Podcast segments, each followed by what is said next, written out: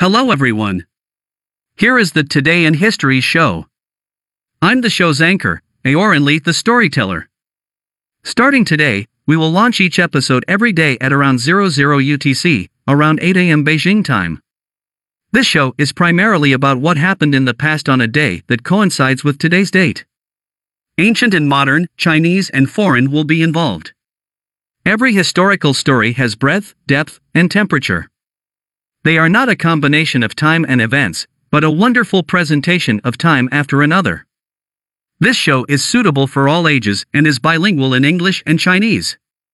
If you want to listen to the English program, you can find it on the Apple Podcast. Welcome to recommend the program to your relatives and friends.